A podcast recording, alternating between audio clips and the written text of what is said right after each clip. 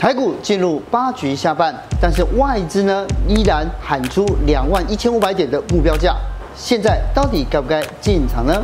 所以你问我台股的话，我觉得两万应该看得到了。台积电的涨价是不是有助于他们的毛利率？那有机会再让股价可以推往六百七？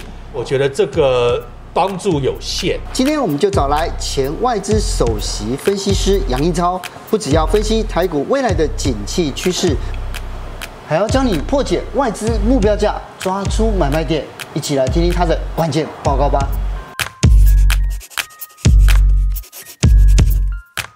台股啊，在今年应该是说，在七月之后，我觉得投资这是越来越困难的哦。嗯。而且看到就是，哎，过去的八个月，外资已经提款当台台股当做提款机，提走了五千亿。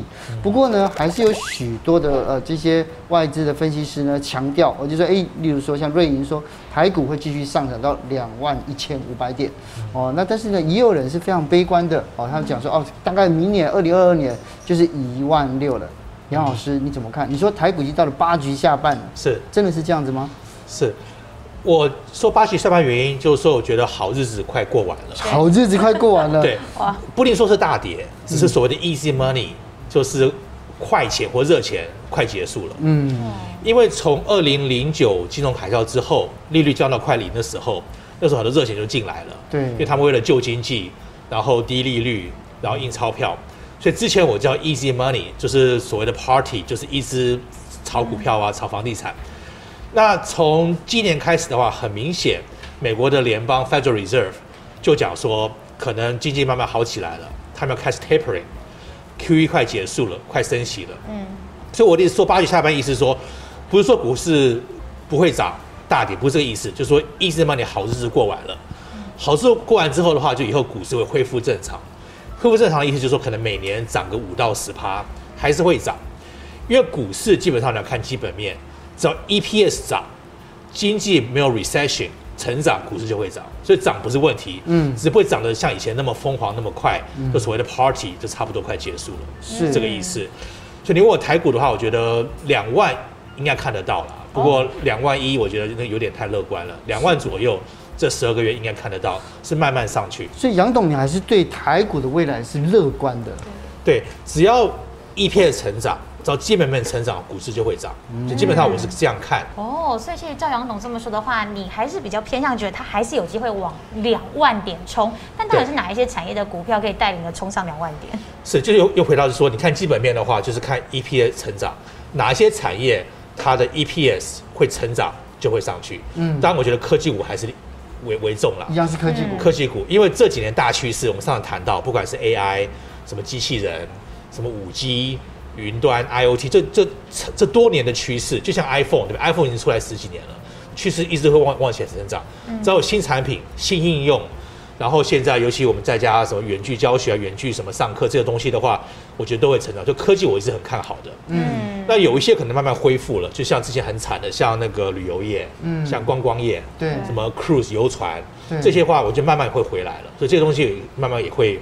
会帮助股市会慢慢成长。是，嗯，上次见到杨董是疫情前，那我记得那时候杨董跟我们提醒说，可以慢慢在布局退场了。嗯，那其实呢，最近也可以看到 Fed 在暗示说，QE 在年底会退场，然后呢，二零二二、二零二三的时候可能会升息。那但是我们看到美股目前的状态哦，不管是标普五百还是纳指呢，其实都还是在往上的。是，所以在这样的一个状况下，如果以过去的经历哦，好像几乎每次在这个 QE 退场的时候呢，还是会有一段区区间，他们还是继续在往上冲。在这段区间当中，我们的资产配置啊，或者在比例上面怎么操作，杨董有没有一些建议？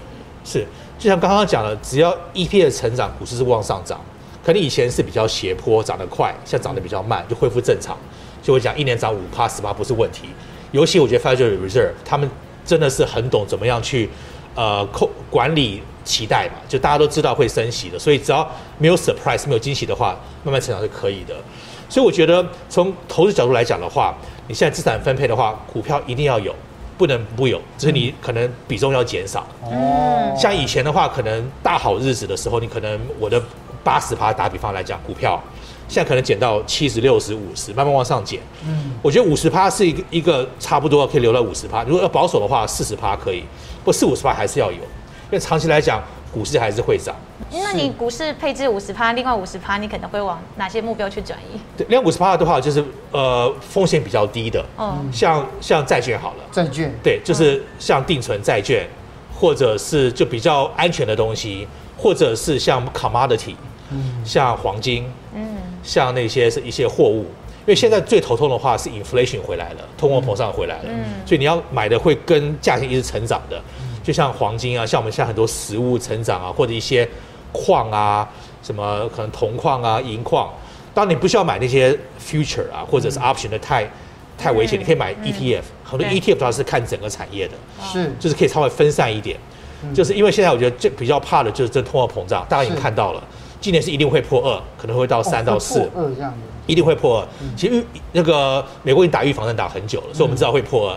他一直强调是说，今年破二的话是暂时性的，嗯，因为他长期的 inflation 是二，是二趴是个目标，对，二趴是目标，对，他说今年是暂时性，就等于打预防针，说、嗯、跟大家讲说，看到三到四不要吓到，因为是暂时性的，嗯，他觉得明年会回来二，嗯，所以我觉得，不过现在很明显，短期是涨价涨得一塌糊涂，是，所以钱的话，就是我个人觉得说，你差不多留现金，留差不多六到十二个月能花的现金，嗯，因为现在钱越来越不值钱，对，你手中有六到十二月现金的话，其他一定要投资，一半。股票就是所谓高风险，那一半的话就是像比较保值的，我刚刚讲的黄金啊、货物啊、可能石油这些东西比较保值的。嗯。呃呃，房地产也要小心一点，因为基本上房地产跟股票是一样的道理。嗯。因为你利息低的话，大家借钱去买房子嘛。对。你利息一升的话，房贷加的话，其实房地产会受影响。哦。所以房地产也慢慢要退场，要小心一点。是。就热钱的关系。热钱的关系。因为房地产比股票更恐怖。嗯。因为股票的话，基本上。比较少人去融资融券，就是拿拿钱去买嘛。你买房地产的话，大部分都是都是拿房贷，房贷等于借钱，就等于融资融券。你借钱去买，这所谓 leverage 当然就高很多。leverage 高的话，利息一一一升的话，其实副作用也会特别大。因为从二零二零年的第一季开始，其实呃一直被认为很牛皮的台积电。啊，这是很凶猛的，一路往上啊，对吧？是。那甚至于在来到今年年初的来到六百七，不过呢，应该是六月的时候吧。嗯。大摩说的，对不对？他说什么？台积电变什么？他们会变死钱。死钱。对，会认为说他，而且也调降了他们的目标价，调到了五百八。那对于买在六百七的人，其实心里还是蛮担心的。嗯。可是杨董可不可以给大家一点定心丸？未来的趋势大概会是怎么样？所谓的死前就是英文叫 trading range，嗯，也就是说，像红海我讲一百到一百二也是这个意思，就上上下下的，就是死钱有点难听啦，只是就说好像不会特别涨也特别跌，就是上上下下。它就有一个天花板跟地板就对了，对，就这个意思。哦，那我跟大家其实解释一下买股票一个很重要的概念，我觉得很多投资者不太不是很清楚，好公司跟好股票是两回事。对，台积电是好公司没话讲，就它如果太贵的话就不是好股票。因为你买股票的目的是赚钱，嗯，你买股票的目的不是买好公司，是要赚钱，所以台积电再怎么好，六百七太贵，所以我觉得大摩是这个意思，而且我还蛮同意的，嗯，就分析师的目的是说，分析师我的工作就是要去估价，这公司到底值多少钱，台积电很好公司没错，可能只值六百块，值六百块的话，六百七就太贵了，所以我我觉得写这个报告是有。呃，有料才敢写这种报告。嗯嗯，就是说他他做很多分析，我觉得我是蛮同意的。嗯，那我跟各位讲另外一个例子，打比方来讲的话，就是说，我们就又回到基本面。你看看，我一直讲强调基本面，因为买股票的话，基本面是最稳的，你不能跟着股价去炒。那打比方，如果台积电或者随便找个股票，假设它本益比的话二十倍好了，假设二十倍，然后它每年的 EPS 成长是十五趴。对。就说你股票你本一比一样的话，都是二十倍的话，EPS 上十五趴，也就是说你每年可能十五趴股价会涨。嗯，只是说你今天不涨十五趴，涨到三十趴、四十趴就超涨，超涨问题就来了，就回到台积电的问题。嗯，超涨的话，你再好的公司超涨的话，还会会就是你所谓的 trend line，嗯，你长期是十五趴平均。嗯，那问题说你今天涨了三十、四十趴，你超涨，你把明年都已经涨了。所以这几年是就不会动了，所以所谓的死钱或 trading range 就是这个问题。哦，所以你买股票的话，就是你不能追高，因为它超涨的话，它可把可能可能把明年、后年已经涨涨进去了，就这两年就不会动，就这个意思。所以我觉得买股票一定要做功课，就像我讲的，就看本益比。那台积电现在本益比比较贵，怎么办呢？就是你要等，等它每天的 EP 的成长十五十五慢慢追上来之后，它才会再涨。嗯，所以股票涨有两个原因，一个就是 EP 的成长。本益比不变，或者你本益比变，可能二十二十倍到三十倍，这也有，只是你太贵的话，就是要小心一点。嗯，所以要要强调，跟各位投资者强调，就是说。好公司跟好股票是两回事。嗯，可是杨总其实对于这些买台积电的投资人来讲，还是有一个可能会大家期待的消息是，毕竟在去年的第三、第四季他们是动涨的。那今年呢，本来说第四季要涨价嘛，但现在已经讲了嘛，要涨二十趴嘛。对。所以呢，这个台积电的涨价是不是有助于他们的毛利率？那有机会再让股价可以推往六百七？呃，上华，我觉得这个帮助有限。哦，而且它现在涨价的不是，我觉得是为了它以后。它要比较大的花费，对，嗯，因为大家都知道说它在建厂，建很多厂，对不对？建很多厂的话，建厂的问题就是说你很多费用投下去没有收入，所以这个的话是比较辛苦一点，就所以他一定会想到是这一块，把这些收入可能还没有回来，对，就平均一下没有错，所以它涨价或者把一些供应商成本砍，它是一定要做这个事情的。所以我觉得这个东西其实已经大家在期待里面了，而且大家会比较担心它下几个季的话。它费用比较高，可是如果这样讲的话哦，因为在八月的时候呢，外资是连两天买超，而且买了六千多张的台积电，让他们的市值可以推升到十五兆哎，嗯、所以如果外资这样子的一个作为，算是看好台积电的这个涨价的行为吗？我觉得短期啦，嗯，因为又回到公司的股价好不好，要看看 EPS，嗯，你涨价的话，对 EPS，因为它涨价。EPS 不是反应马上反映出来，而反映出来从第四季开始的话，基本上它费用就开始出来，就等于冲淡它的费用。所以我觉得外资买这个是很短期的，是，就是或或者我我跟各位再报告另外一个概念，呃，你买股票有两种概念，一个是叫 investing 叫投资，一个叫 trading 就是买卖，买卖，一个长线一个短线。我讲都长线 investing，我看 trend line 长线的，短线就是您刚刚讲的一两天 trading。好消息买，坏消息卖，是 trading，这两个完全不同概念。嗯。就短期的话，就是它股票会震荡，就看一些短期的消息。那我我们我是投资，像巴菲特，我们是投资看长期的。就长期的话，我觉得，呃，长期没问题，只是说它这几个季的话会比较辛苦一点，是就是因为费用比较高。哦。要要这样看。是。是。因为我们在看的话，外资常常讲话吓人嘛，对不对？对像之前呢，例如联电，我大家想到明年。只有四十块，是啊，例如说还有什么长荣，长荣四百三百，甚至还还到四百的，所以大家会受外资的这些，就是呃，他们他们语出惊人的这些报告之后，很多小小的这些投资人或者是新手们都不知道怎么样去思考或者看待这些目标价。好，我跟两位讲一个比较残酷的事实，所以不要打我。残酷的事实，哎，就是说我们外资的报告不是写给散户看的。哦，对，你想想看，我们外资薪水那么高，我们写的报告是给客户看的，是因为他给我们付钱嘛。对，这客户所谓的客户就是机构投资者，嗯哼，他们是我客户，我们写是给他们看的，散户根本是不应该看，而且是看不到的，嗯、因为散户看都是人家转来转去才看到的嘛。所以散户第一个我们是写给大投资者看的，所以更不是给散户看的。散户看的时候已经是第二手、第三手了，就资讯已经晚了。嗯，就该进场都进场了，他们进来是帮忙抬轿的。哦，那也不是说外资报告都没有用，就是外资报告好处就是说你要看它里面写的东西。我常讲，你不能看它目标价，没有意义；看它平等，没有意义。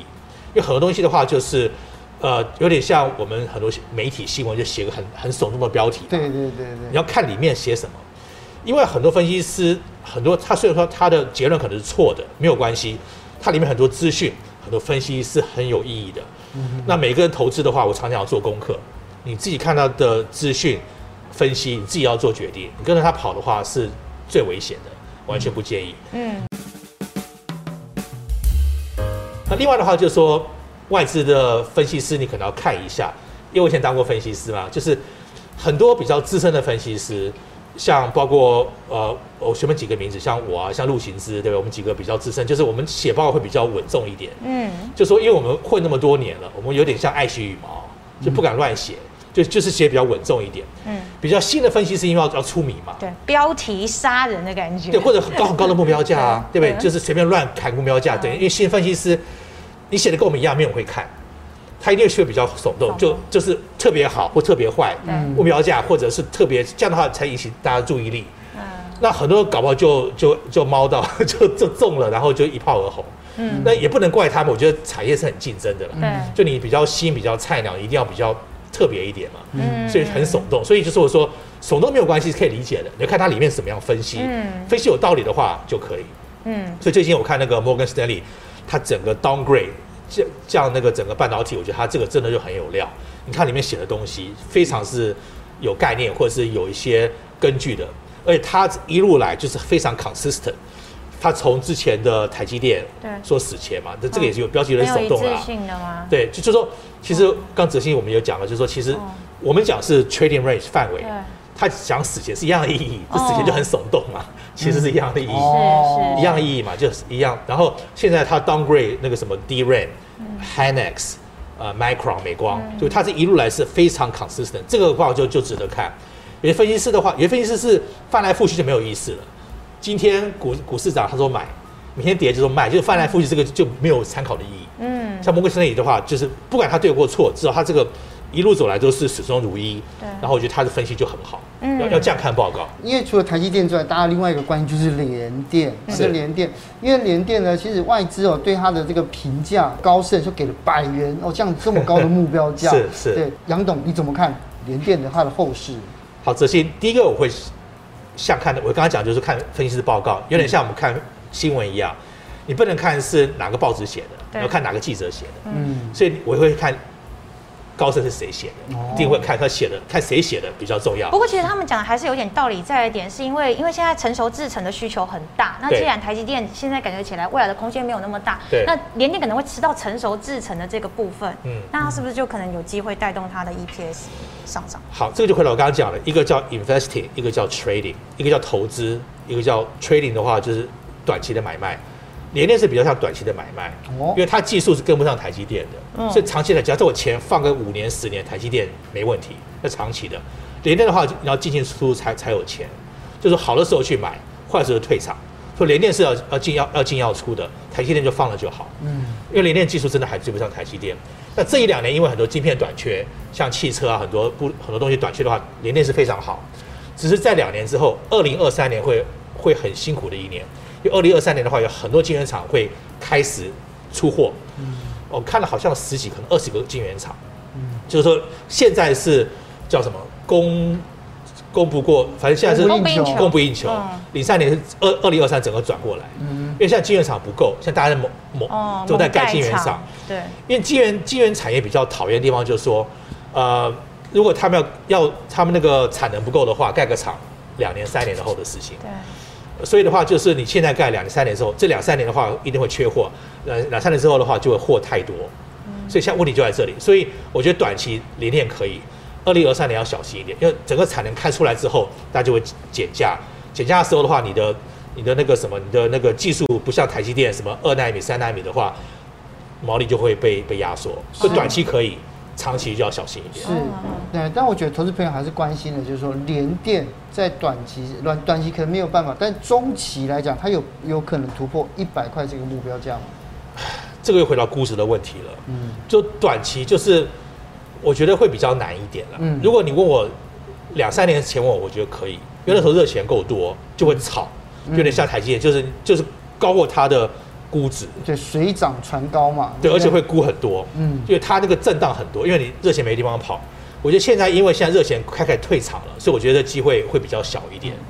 所以现在因为大家是退场的时候，两三年前很有可能，现在会比较难。然后、啊、我觉得蛮意外的，我想会不会有一些人觉得说，既然现在大哥不怎么涨得动的话，那我干脆把钱压在二哥连掉好像也不错，那我做个短线会不会有机会可以往上冲？对，这个在外就叫 rotation。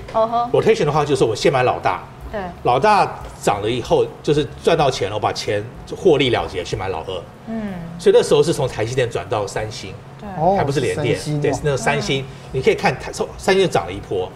有可能三转到联电，有可能，只是我觉得这个是很短的 trade，、嗯、哼所以我刚刚回到说，看你投资的呃 style，投资的风格怎么样？你是长线投资像巴菲特，或者短线 trade，就像那个 trader，、嗯、就是看你怎么样子。短线可能可以，不过这要要要很小心，嗯、风险大。不过，另外电动车产业其实大家也都非常关注。那在之前红海法说会的时候，也有提到说，在二零二三年 Q4 的时候，他们认为他们在做这个呃整车的业务上面会有一的这个业绩的进账的挹注啦。对。然后呢，红海自己有喊出，来到二零二五年，他们的毛利率可以达到十趴。二零二五哦，对，这么远。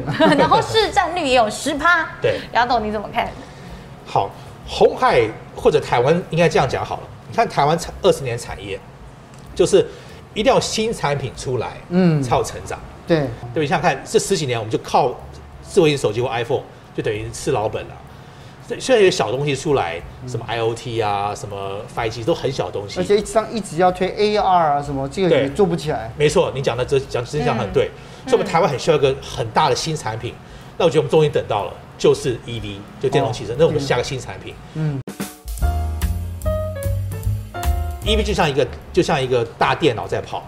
Elon Musk 不开玩笑，就是 iPhone 加四个轮胎嘛。嗯、对对对。所以台湾下个机会就是 EV，所以大家卡位是对的。那问题就是说，现在 EV 做不做得出来？所以你刚刚讲红海十趴的毛利率或者什么出产业，对，嗯，就是有点像 Intel 啦。我觉得这个梦境是对的，方向是对的，也不能说画大饼是一个目标。问题说你目标达不达，可不可以达到？就是 execution 的执行力可不可以 deliver？所以的话，就红海现在很大的目标就是要做得出来。你看红海的股价，它的股价很好玩，它股价不是一条线。嗯，它是一平就一块块上去的，对对对，英文叫 step function，就平一段，以前是八十到一百嘛，一段时间，哎，东一百到一百二，东是这样上来的，就就所谓的英文叫 catalyst，它一块一块的话要下 catalyst 才会到下一波，所以现在红海一百到一百二，catalyst 的话就是它 EV 做得出来，电动车，不管是八四或今年有三款出来。如果真的错出来的话，就一百二会破一百二这个关卡，嗯，就是是慢慢上来，所以我觉得 EV 是台湾很重要的机会，那希望我们能整个把握住。所以杨总，其实你上次也有提到这个红海的价格，你认为在一百到一百二的之间哦，那是什么样的一个指标，让你可以看红海的这个价格看得这么准？就是这个他们的这个策略吗？还有以及如果红海真的能够如他们所说，毛利率可以达到十趴的话，那你觉得它的本益比大概之后可以估算在哪里？对，这又回到我刚刚一直强调基本面的问题。因为每家每家股票它的本益比都是不一样的。红海的话，你看它长期本益比差不多就十到十二倍左右。那它的 EPS 的话，差不多九块十块，所以你这样乘一乘，差不多这个价钱。那你问我的话，就是它下 Catalyst 就哲信问我，就第一个是电动车出来，电动车出来之后，它毛利自自然会升上来，这两个是一起动的。嗯，因为它这几年比较讨厌，就是说它的 Top Line 直在成长，营收是成长。这成长的话都是组装的，像组装 iPhone。你说成长大的话，它的毛利越来越低，因为它的这些组装的话，它的那个那个 sales 就它的那个基基础比较大。嗯哼。它现在就开始要回去要走毛利，所以刘兰伟就抓到重点了，毛利一定要从七趴八趴涨到十趴。他也讲，七趴到八趴的内部整合是可以，这样涨到十趴，一定要新又回到新产品的问题，新产品新技术，所以它就是基本上一定要达到这个目标，就跟 Intel 是一样，它目标画出来了，就说这两年做不做得到。做到就股价没问题，做不到的话，那可能就还是一样，一百一百二左右。今天听杨总帮我们讲了这么多，分析了这么多，就是台湾最这些重要的龙头的这些企业哦，它的它的结构还有它的价钱，我们应该怎么样去理解它们呢？那最后最后一定要请杨董来跟我们分析哦，就是如果在今年二零二一年的年底，到底我们要怎么样去判断跟看这个大趋势的转变呢？是。那首先，我觉得就是这几年，我觉得美国的 Federal Reserve 真的很用功。嗯，不管是 Janet Yellen，对，就是以前的那个 Fed Chairman，他们知道怎么样去，呃，跟大众沟通一些重要的讯息。就像现在 Tapering、嗯、QE 快结束或升息，所以我对美国是蛮有信心的。也就是说，我觉得股市是慢慢成长不是问题。只慢慢成长的话，就是越来越保守，越来越呃越贵的股票的话，你像股票选股就更重要了。在这个时候，我会建议大家买的蓝筹股，就回到台积电，回到红海，因为就是以前热钱多的时候就随便乱买，其实热钱多的时候你要买比较差的，所谓的 high beta，就是买老二老三。对。热钱少的话，你要回到老老大，就蓝筹股，因为就是大家在退场了，钱越来越少的话，就钱会跑到安全的股票上去。嗯哼。所以我给大家建议的话，就第一个，呃，慢慢呃呃涨利率钱变少的时候，就你选股更小心。要买安全的股票。嗯。第二个一定要做功课。嗯。像两位知道，我一直强调做功课啊，基本面。嗯、因为你跟着报纸、跟着外事乱买是最危险的。尤其台积电，大家是追两六百七，我听了我就真的有点怕。因为你做功课就知道，好公司好没有错，或者说公司只值六百或六百多一点，你追的话，所以台台积电底就是六百块了吗？就你估值的话，嗯、就我常讲，我们分析师的职业就是估值。就像我职业病，每次我去买东西，就可以这东西贵不贵？便宜，就是你有个价钱嘛，对不对？嗯，就是，所以我们估值怎么估值就做功课，看它 EPS，、嗯、看它的本益比，看它什么长期。就是我们估值，红海是差不多一百二，一百一百二，它也差不多六百，将近五十，就差不多左右，就是在这个范围里面。底就在这边了。对，差不多这，所以估值的话就这样的话，就是就前前几天大跌，那就是进场好机会。就我估值六百，低就买。嗯，那高的话就等一下，或者卖也可以。所以我就做功课很重要。哦，那我就强调说，好公司跟好股票两回事。那如果很不幸，台积电六百七买了，没有关系，就放着。好公司它会涨回去，会上来。对，就像我讲，它每年十五趴成长嘛，你就再等两三年一片会跟上来的啦。对 对对。是刚开始就是比较辛苦一点。是。就像我讲，可能每年涨十五趴，它今年涨了三十趴，把明年已经涨到了，那就再等一下。嗯。长期不是问题。问题说比较二线、三线公司就不敢这样讲哦，对不对？就是所以说你买蓝筹股放的不是问题，你买短线的话就是 high beta 和老二、老三就呃短线，就我刚刚 trading 短线进出，那就是要小心一点。那现在的话，安全为主，就是安全为主的话，就是我刚刚讲的那个股票稍微少一点，七十八可能到五十八，还是要有少一点。那多的话就比较安全，像保值的什么黄金啊、货物啊、什么大麦、小麦什么这种东西是。就是要保持，要开始要小心一点了。嗯，八季下半股市还是会涨，每年五趴十八不是问题，就是不会说暴涨，这个好日子过完了，哦，就恢复正常。是，嗯，好，今天听完有没有觉得？就是好像心稍微安一点，有安一点，对哈，就不会再跟着这些股市上下震荡，上冲下洗这样子哦。那下次有机会呢，再请杨董来跟我们分析哦，就是接下来台股或者世界的这些经济形势到底会怎么转变。谢谢，谢谢，谢谢，谢谢上华。谢谢